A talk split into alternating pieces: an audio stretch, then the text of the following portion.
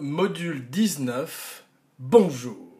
Alors aujourd'hui, A Clockwork Orange. Alors, A Clockwork Orange, c'est un film de 1971 de Stanley Kubrick. Alors, euh, ça n'est un secret pour personne. Stanley Kubrick, c'est mon metteur en scène préféré. C'est vrai que Clockwork Orange, Orange Mécanique, c'est pas mon film préféré Stanley Kubrick. C'est un film qui euh, a marqué l'histoire du cinéma pour plein de raisons, ne serait-ce que par son côté sulfureux, son côté euh, ambigu et son côté agressif. Encore aujourd'hui, euh, près de 50 ans plus tard. Donc, euh, effectivement, on peut se pencher un peu dans le cadre d'Abracadalloween sur ce classique du 7e art qui est A Clockwork Orange, donc dans la série classique d'Abracadalloween, parce que c'est vrai que c'est un film, une fois de plus, dystopique, comme euh, les films chers à Abracadapod, surtout en ces temps d'Abracadalloween, euh, le mois de octobre se prêtant aux films de genre, aux films fantastiques, aux films d'horreur. Pardon, et une fois plus, Orange Mécanique est à cheval sur plusieurs genres.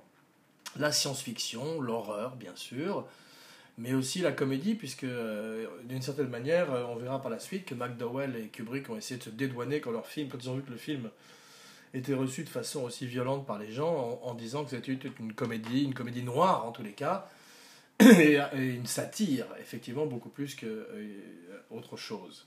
Donc, euh, tout d'abord, annonçons le programme, les festivités euh, de l'émission. Donc aujourd'hui, Abracadapod gets kicked in the yarbles. Abracadapod gets ready for a bit of the old ultra violence.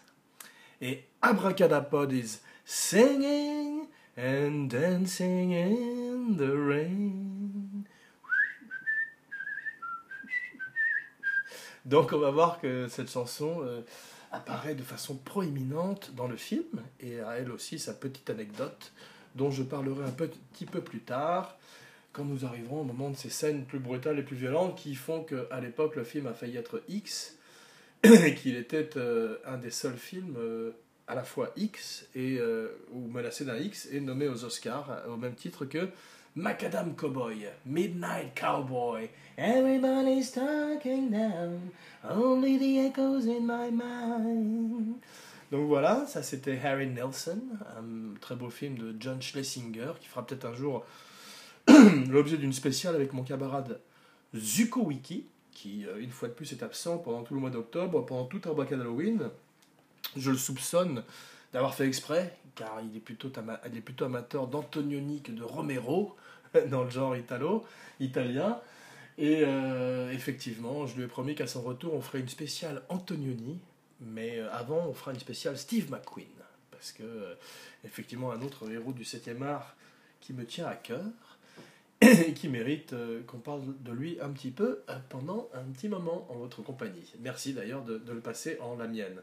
Voilà, en tous les cas, euh, revenons au début. Et effectivement, aujourd'hui, notre histoire commence en 1962 avec Anthony Burgess. Alors, Anthony Burgess, un écrivain américain, un écrivain anglais, pardon, très très très connu, c'est euh, Orange Mécanique, euh, qui n'est pas son livre préféré, restera néanmoins celui dont on se rappellera euh, toujours, celui auquel il sera le plus associé, effectivement.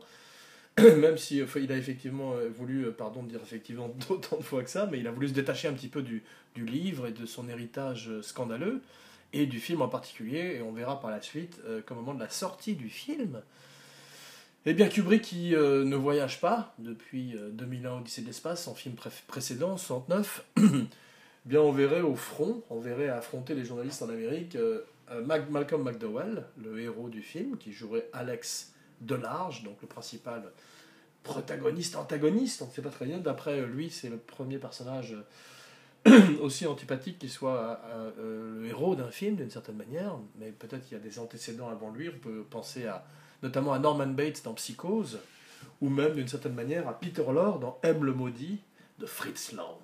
Voilà, qui fera très certainement l'objet d'une spéciale aussi un jour. En tout cas, une spéciale Fritz Lang. Voilà. Donc, euh, en 1962, euh, Anthony Burgess va chez le docteur. Et là, son docteur lui dit Vous avez un mois à vivre. Vous avez un cancer. Dans un mois, c'est fini. Das Lied ist Haus. Comme on dit en allemand, la chanson est finie. Donc lui, euh, ça lui allume un pétard sous le cul, et tout d'un coup, il écrit. Et selon lui, en trois semaines, il, écrit, il euh, accouche d'Orange Mécanique. Voilà. Il inclut l'argot qu'il crée pour le film, le Natsat, qui est un mélange habile de euh, russe et de rhyming cockney. Le rhyming cockney, c'est pas un gros mot, c'est un argot de cockney, des cockneys de, Londres, qui se servait de, mots qui rimaient les uns avec les autres pour échapper à la police, un petit peu à la manière du verlan en France, et je crois que c'était les bouchers ou euh, une certaine confrérie qui se servait du verlan pour euh, se faire euh, ne, pas se faire comprendre de, la police ou, des autorités. Toujours est-il qu'en trois semaines, Anthony Burgess écrit le, livre et le livre sort. Bon, c'est un bon succès, on n'en parle plus. Burgess, par la suite ferait, créerait également le, langage préhistorique sur le très bon film de Jean-Jacques Hano, La guerre du feu, et c'est lui qui traduira aussi en anglais Cyrano de Bergerac d'Edmond Rostand, ce qui n'est pas une mince affaire, puisque les vers, c'est pas facile, et euh, donc il doit avoir probablement une très grande connaissance du français également, en homme érudit qu'il est. Toujours dit qu'un mois plus tard, il n'est pas mort, et il vivrait encore 30 ans, donc euh, les médecins s'étaient plantés, ou en tous les cas, lui est plus costaud que prévu. Et effectivement, le film sort, et un jour, Terry Southern, alors Terry Southern, c'est un homme très intéressant, de l'histoire du cinéma. Abracadapod, un podcast sur la magie du cinéma. Alors, like on Facebook, follow on Twitter, subscribe and rate and review on iTunes. Merci. C'est pas facile à dire. Donc, effectivement, euh, Terry Southern, qui a écrit avec euh, Kubrick, Orange Mécanique, et qui a contribué à en faire une comédie. Parce que, au départ, Orange Mécanique, qui est le film que Kubrick fait avant 2001, était un film sérieux sur les dangers de la bombe, de la, guerre nucléaire. Et effectivement, euh, Terry Southern, qui est un écrivain, arrive sur le film et il transforme le film en satire. Un petit peu à la, manière justement d'Orange Mécanique, ils emmènent le film vers l'humour noir et ils décident que c'est plus intéressant de parler de la menace nucléaire d'une façon décalée, d'une façon drôlatique, entre guillemets, plutôt que de l'attaquer de front, comme le faisait d'ailleurs la même année un film de Sidney Lumet, je crois, qui s'appelle Fail Safe, et qui est exactement la même histoire, mais en sérieux. Et qui est un film dont on se rappelle un petit peu moins, sinon qu'il a été fait en remake, je crois, euh, à la télé avec George Clooney, ou par George Clooney. Something like that. Toujours est-il que, pardon, Cheers, mes, amis, mes abracadamis. Donc, euh, effectivement, Burgess euh, sort son livre et Terry Sarden file une copie du livre à Kubrick sur le tournage de 2001 probablement qu'il l'a visité ou qu'il a peut-être participé également au scénario, bien qu'on voit que le scénario de 2001 est minimaliste, en particulier en termes de dialogue, puisque effectivement c'est surtout euh, très technologique et très technique et une très grande avancée en termes d'effets spéciaux à l'époque euh, de la part de Douglas Trumbull, voilà. Donc euh, qui travaille conjointement avec Stanley Kubrick pour faire avancer le médium du cinéma, les films de science-fiction et les effets spéciaux. Donc Terry Sarden passe une copie de A Clockwork Orange et euh, immédiatement sur le plateau de 2001 et effectivement pour la première fois Kubrick a une vision instantanée du prochain film qu'il va faire. C'est la première fois qu'il va enchaîner deux films l'un après l'autre aussi vite. Euh, puisque trois ans après 2001 euh, sortirait Orange Mécanique, ou en tout cas il s'attellerait à Orange Mécanique. Donc effectivement, il est emballé et il, est, il retranscrit quasiment mot pour mot, en embellissant un petit peu par-ci par-là, le livre de Burgess, alors que d'habitude on sait qu'il est notoire pour euh, le changement de la réécriture, le rewrite, comme notamment en particulier avec Shining, qui fait qu'il s'est entendu, qui s'est pas du tout entendu avec Stephen King, mais qu'il a changé quand même le livre pour le mieux, car effectivement il faut pour changer de médium, il faut savoir aussi sacrifier certaines choses du livre. Donc, ce qu'il ne fait pas nécessairement avec Orange Mécanique, puisqu'il garde énormément de choses, tout en néanmoins, il est obligé de, vieillir un petit peu le héros, ce qu'il avait, avait été obligé de faire euh, quelques années auparavant euh, avec le livre de Nabokov, Lolita. Eh bien, Kubrick le fait euh, effectivement aujourd'hui, une fois de plus, en vieillissant le personnage de Delarge, qui je crois a 14-15 ans dans le livre. Et pour le film, il prend le grand Malcolm McDowell, qui a une vingtaine d'années à l'époque, et qui est formidable et effectivement qui permettent de rendre la violence un peu plus acceptable, mais à peine plus acceptable, puisqu'on va le voir par la suite. Le film est truffé de scènes choc et encore aujourd'hui. C'est pour ça d'ailleurs que pour euh, moi, au même titre que Abracadapod, le film est un petit peu problématique car il traite euh, de façon un petit peu glamourisée, un petit peu euh, légère, des choses terribles comme le viol ou comme les agressions physiques.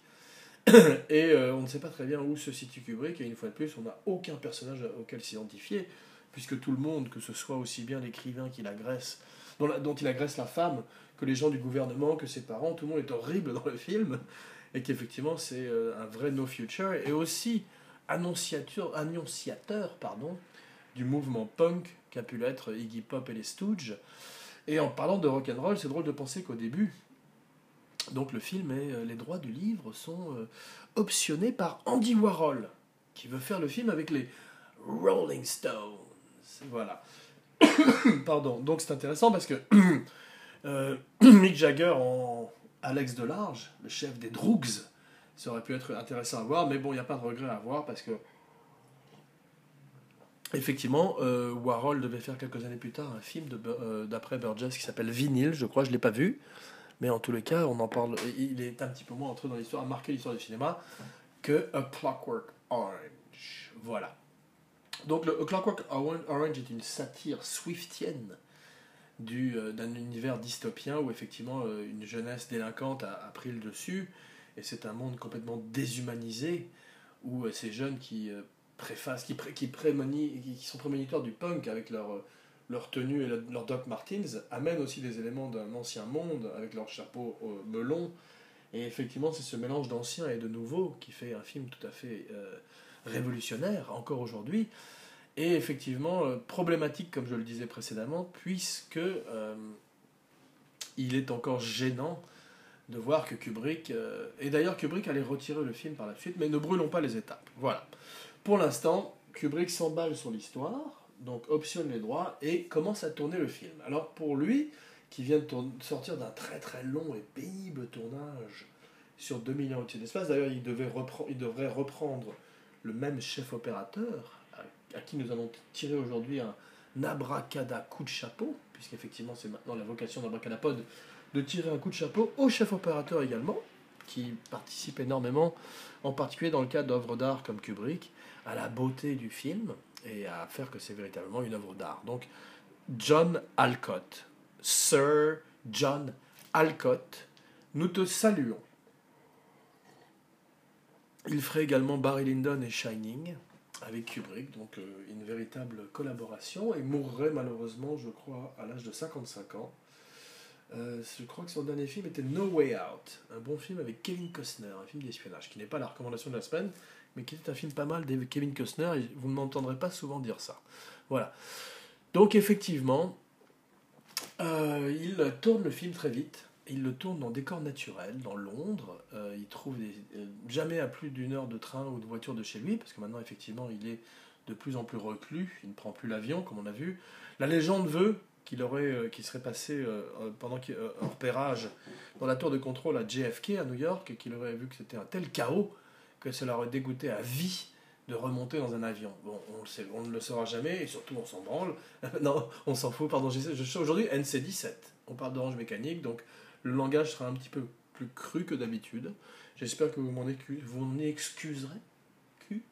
Voilà. Donc, euh, effectivement, il ne prend plus l'avion et il tourne près de chez lui. Mais comme il trouve des. Il, euh, effectivement, il étudie, il étudie énormément, toujours en pré-production, ces films et il, épluche tous les, magazines d'architecture pour euh, découvrir les endroits les plus euh, modernes, les plus futuristes, et, même quasiment une architecture qu'on appelle brutaliste pour les scènes de prison et les scènes de, de la fin du film, et se sert essentiellement de décors naturels, ce qui donne un côté encore plus réaliste au film et encore plus puissant.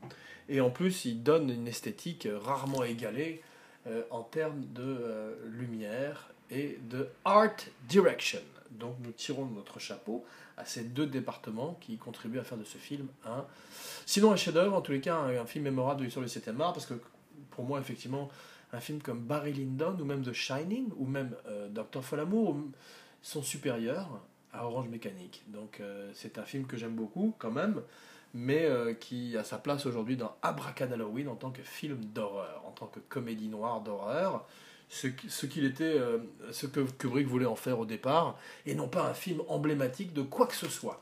Voilà, donc même s'il est problématique et pose euh, certaines questions à certains endroits du film. on va quand même continuer à tirer un coup de chapeau à tous les gens qui ont participé à cette aventure. Alors effectivement, la référence première pour Alex Delarge, que ce soit pour Malcolm McDowell qui vient du théâtre ou pour Kubrick, qui est lui aussi extrêmement érudit, c'est Richard III, en particulier de Shakespeare, qui est un personnage qui monologue beaucoup, comme le fait Alex, une des plus belles voix off de l'histoire du cinéma, et euh, qui euh, a la particularité d'être un personnage horrible et euh, qui fait des actes absolument repoussants, mais qui a aussi un côté charismatique qui fait qu'on va le suivre dans son aventure et qu'on reste avec lui jusqu'au bout du voyage, en quelque sorte. malgré tous les, les, un petit peu à la manière d'un Walter White dans Breaking Bad. Donc effectivement, on va voir que de, des sopranos à Breaking Bad, euh, beaucoup de personnages tout à fait douteux vont peupler l'histoire de grands chefs-d'œuvre, n'ayons pas peur des mots, de la télévision et du cinéma, et effectivement euh, changer la donne en termes d'archétype de, héros. Puisqu'on va, voir que dans les années 70 arrivent les anti-héros, et eh bien là c'est carrément l'antagoniste qui devient le protagoniste. Et euh, d'ailleurs, c'est pas la première fois euh, dans les années 70, qu'effectivement le précurseur d'une certaine manière c'est Bonnie and Clyde en 69, qui est un film extrêmement violent aussi, et qui fait de deux outlaws, que sont euh, Clive, Clyde Barrow et Bonnie Parker. Bonnie and Clyde, non pardon, excusez-moi, et qui donc les héros d'un film, alors que leurs motifs sont un petit peu, leurs motifs, c'est, on fait d'eux des Robins des Bois d'une certaine manière, mais il faut pas oublier qu'ils ont quand même tué des gens. Eh bien, c'est un petit peu la même chose aussi par la suite. Euh, on va voir euh, avec French Connection, par exemple, où les flics sont extrêmement ambigus, beaucoup plus gris que noir et blanc comme ils pouvaient l'être euh, dans le passé. Et même un film comme Dirty Harry introduit des éléments de violence et effectivement, bien évidemment, la horde sauvage de Sam Peckinpah qui ouvre des portes à Hollywood et qui fait que tout d'un coup, tous les regards sont braqués sur Hollywood et sur la violence à Hollywood. Donc c'est pour ça que les médias se sont déchaînés sur Orange Mécanique à sa sortie parce qu'effectivement, autant euh, Orange Mécanique parlait de, sexe et de violence de façon très gênante, très dérangeante, Easy Rider lui avait parlé de drogue quelques années auparavant, et, euh, tous ces films-là avaient tout d'un coup ouvert la porte à une contre-culture qui était de mise dans les années 70 à Hollywood et de par le monde. Donc le film est produit et distribué par Warner Bros. Jamais de nos jours on verrait un film où il y a autant de viols et de, de massacres et de violences distribué par un studio, c'est tant mieux d'ailleurs.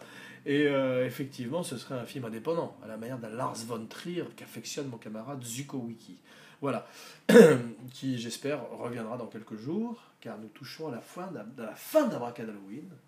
Et oui, le cauchemar touche à sa fin. Bientôt, Charon arrivera sur les bords du Styx avec, son, avec sa barque, et nous accosterons ensemble en enfer. Voilà, donc il vient le moment de casser son film. Bon, il est très évident qu'il a besoin d'un personnage central en la personne euh, d'Alex Delarge, très charismatique, et euh, quasiment tous les, autres acteurs, du film sont des seconds rôles, et euh, tous autour d'un personnage central qui est ce personnage monstrueux d'Alex Delarge. Voilà. Donc il n'est pas mentionné euh, euh, d'autres acteurs, jamais dans l'histoire du cinéma, qui étaient dans la tête de Kubrick avant Malcolm McDowell. Il a dû le voir dans les films de Lindsay Anderson, comme If ou Oh Lucky Man, des films que je recommande vivement, car ils sont des films anglais très engagés, très, très sociaux, et très politiquement engagés, et très intéressants, avec McDowell en pleine forme. Donc je ne les ai pas revisités. Donc ils n'ont pas complètement le saut d'abracadapod, Seal of Approval, mais euh, si vous voulez en parler, tweet at me. Hashtag Lindsay Anderson yes, Lindsay Anderson no. Voilà. Euh, hashtag continuons. Et puis, euh, effectivement, Malcolm McDowell est absolument fantastique et part et se donne corps et âme à Stanley Kubrick, part dans l'aventure à sa 1000%.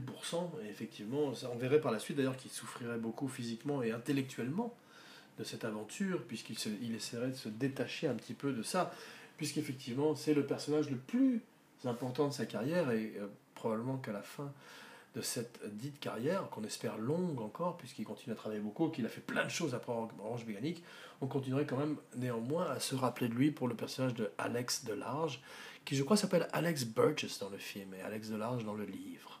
Voilà, il y a certaines choses d'ailleurs que Kubrick avait été obligé d'édulcorer dans le livre, puisque sachant que le personnage avait 15 ans, le moment par exemple où il, euh, il se retrouve avec ces deux jeunes filles dans le, dans le magasin de disques. D'ailleurs, il y a une référence à 2001, puisqu'un des disques très visibles chez le, chez le disquaire est fait effectivement 2001 Odyssée de l'espace. Donc euh, Kubrick se fait un clin d'œil à lui-même, le bougre. Voilà. Mais effectivement, ces deux jeunes filles qui ramènent dans sa chambre. Il a une scène sexuelle pendant, euh, qui a été tournée pendant 28 minutes et raccourcie à 2 minutes puisque Kubrick choisit de la mettre à l'accéléré sur l'ouverture de William Tell,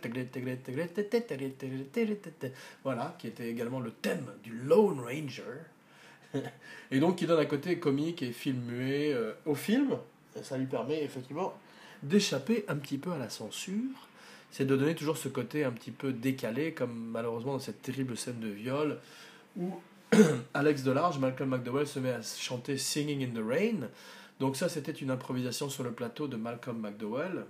Et euh, la légende voudrait que Kubrick serait tout, se serait tout de suite précipité sur son téléphone et aurait appelé Stanley Donen pour lui demander s'il pouvait avoir les droits de la chanson et s'en servir dans son film. Et euh, Stanley Donen, entre Stanley on se comprend, lui aurait donné les droits et effectivement lui aurait permis d'utiliser la chanson pour son film. On ne sait pas. Il, euh, paraîtrait également que Malcolm McDowell aurait rencontré quelques années plus tard Gene Kelly, l'original le, performeur original de la chanson et de la danse, dans une partie qui leur était un petit peu. et que Gene Kelly était un petit peu froid et pas très très fan de ce que Kubrick et McDowell en avaient fait. On ne peut pas lui en vouloir et on lève notre verre à Gene Kelly. Voilà, donc effectivement, Malcolm McDowell, par la suite, souffrirait beaucoup du fait que Kubrick euh, se serait euh, détaché de lui. Mais Kubrick est de plus en plus reclus, en particulier après Orange Mécanique, qui va être assez violemment reçu euh, par la plupart des critiques, même si maintenant, 40 ans plus tard, il est entré dans l'histoire du cinéma, avec tous les problèmes qu'on peut avoir avec, comme on l'a dit, avec cette espèce de noirceur et ce côté léger qu'a Kubrick avec des thèmes extrêmement violents. Voilà, bah aujourd'hui le film fait partie du panthéon du cinéma et même si Roger Hébert a détesté le film à la sortie, il euh, reste un des, grands films du 7e art. Abracadapod, un podcast sur la magie du cinéma.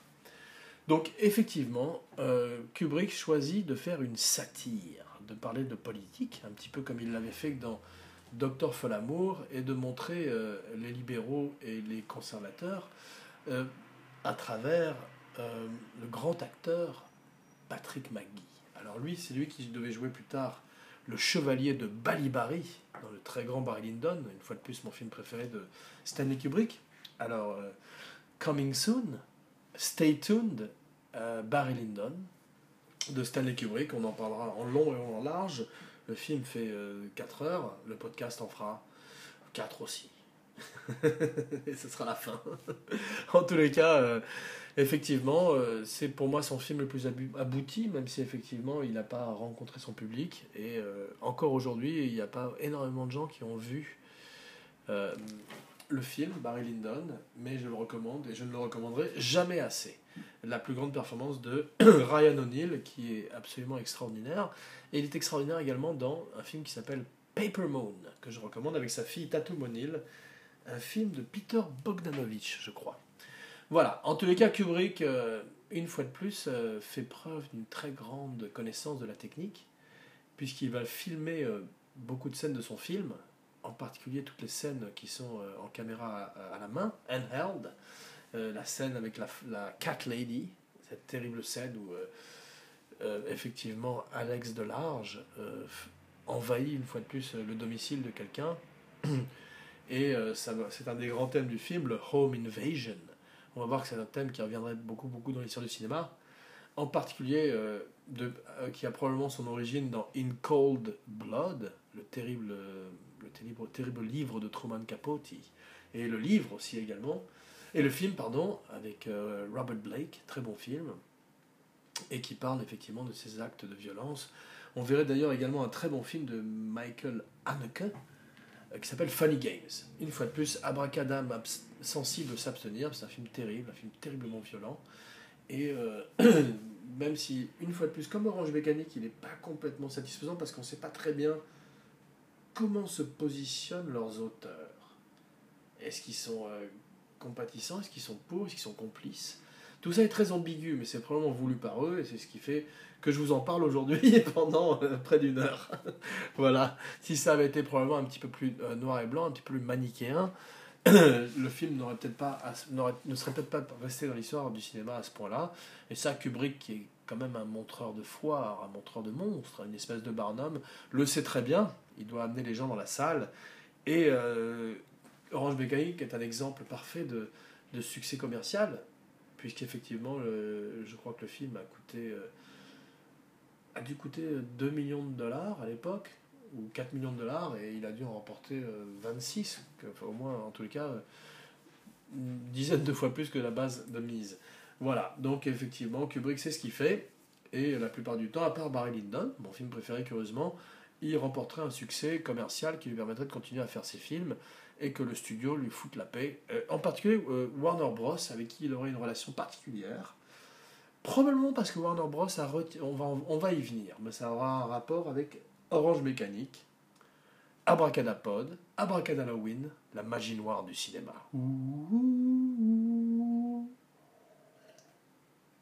Voilà. Donc effectivement, Stanley Kubrick, le film sort, le film est un succès, mais les gens ont un problème avec le film.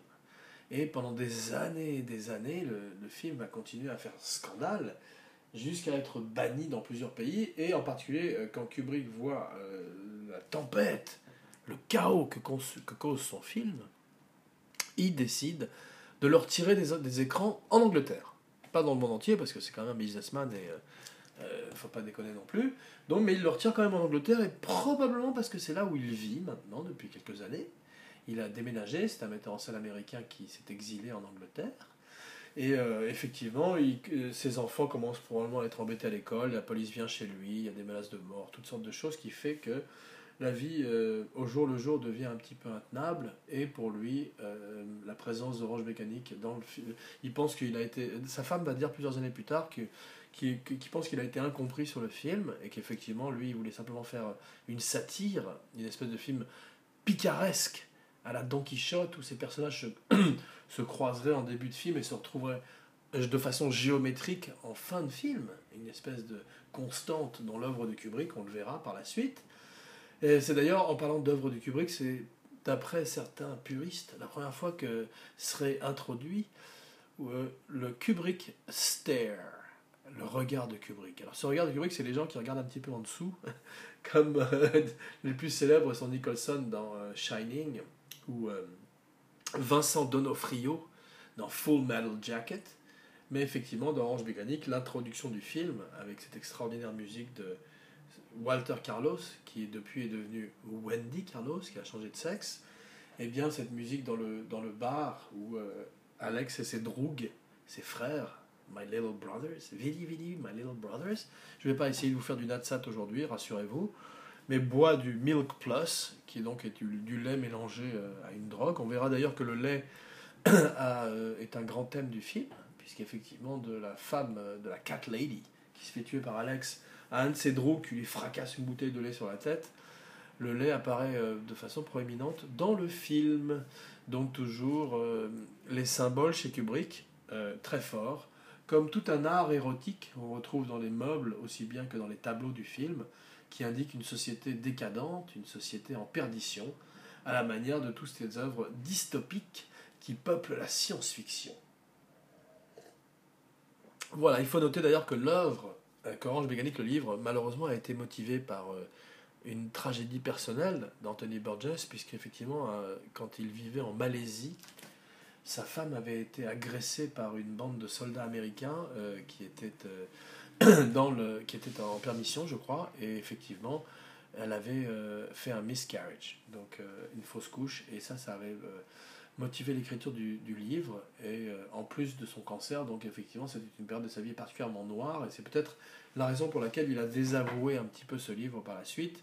Mais je pense que la manière de Malcolm McDowell sont des gens qui regrettent de n'être qu'on se rappelle d'eux que pour une seule œuvre. Ils voudraient être les hommes de plusieurs de plusieurs récits, de plusieurs histoires, de plusieurs films, de plusieurs livres. Et en fait, on va effectivement à la fin se rappeler probablement de ce livre ou de ce film qui aura marqué les esprits de façon spectaculaire. Donc effectivement, Kubrick euh, adapterait ce livre comme il le ferait par la suite avec de nombreux livres. La plupart de ses films sont basés sur des livres. Euh, mm, à part Spartacus, qui n'est pas véritablement un de ses films, puisqu'il est arrivé sur le tournage deux semaines après le début, euh, comme un, mercenaire en fait, et qu'effectivement, à part certaines scènes, on ne retrouve pas complètement sa patte à l'arrivée. En particulier la scène euh, qui a été coupée où euh, Tony Curtis est avec Sir Laurence Olivier dans un, dans un jacuzzi. Une scène homosexuelle qui avait été coupée par la censure et qui a été réintégrée par la suite. Et c'est drôle parce que le son était abîmé et il n'y avait plus le son pour Laurence Olivier. Et c'est Anthony Hopkins qui a doublé, qui a imité la voix de Sir Laurence Olivier dans, les, dans deleted scenes de, la, du film. Donc ça c'est amusant à noter. Abracadapod, un podcast sur la magie du cinéma.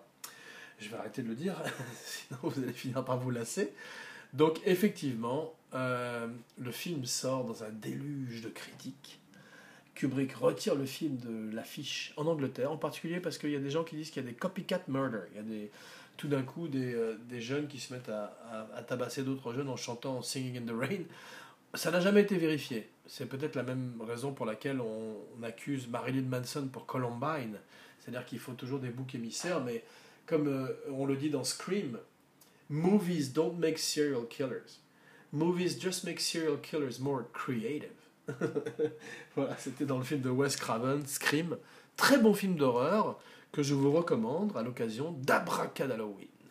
Donc, euh, quand le film sort, Kubrick le retire des écrans en Angleterre pour pas 10 ans, pas 20 ans, pas 30 ans, à vie. Voilà. Ou en les cas, euh, de son vivant. Euh, voilà, c'est une façon de dire qu'il voudrait être tranquille. Et c'est une façon aussi de, de dire à l'Angleterre, euh, vous ne méritez pas ce film, vous n'êtes pas assez grand. Voilà, c'est drôle parce que dans les années 80, en Angleterre, il y avait aussi ce qu'on appelle les video nasties, qui étaient tous ces films très gore. Euh, Evil Dead, on se rappelle, mais probablement aussi le maniaque de William Lustig, avec le grand Joe Spinell. Ça fait beaucoup de noms à Process, excusez-moi. Mais effectivement, tous ces films ont été censurés et bannis en Angleterre et euh, on les trouvait sous le manteau, dans les marchés, partout.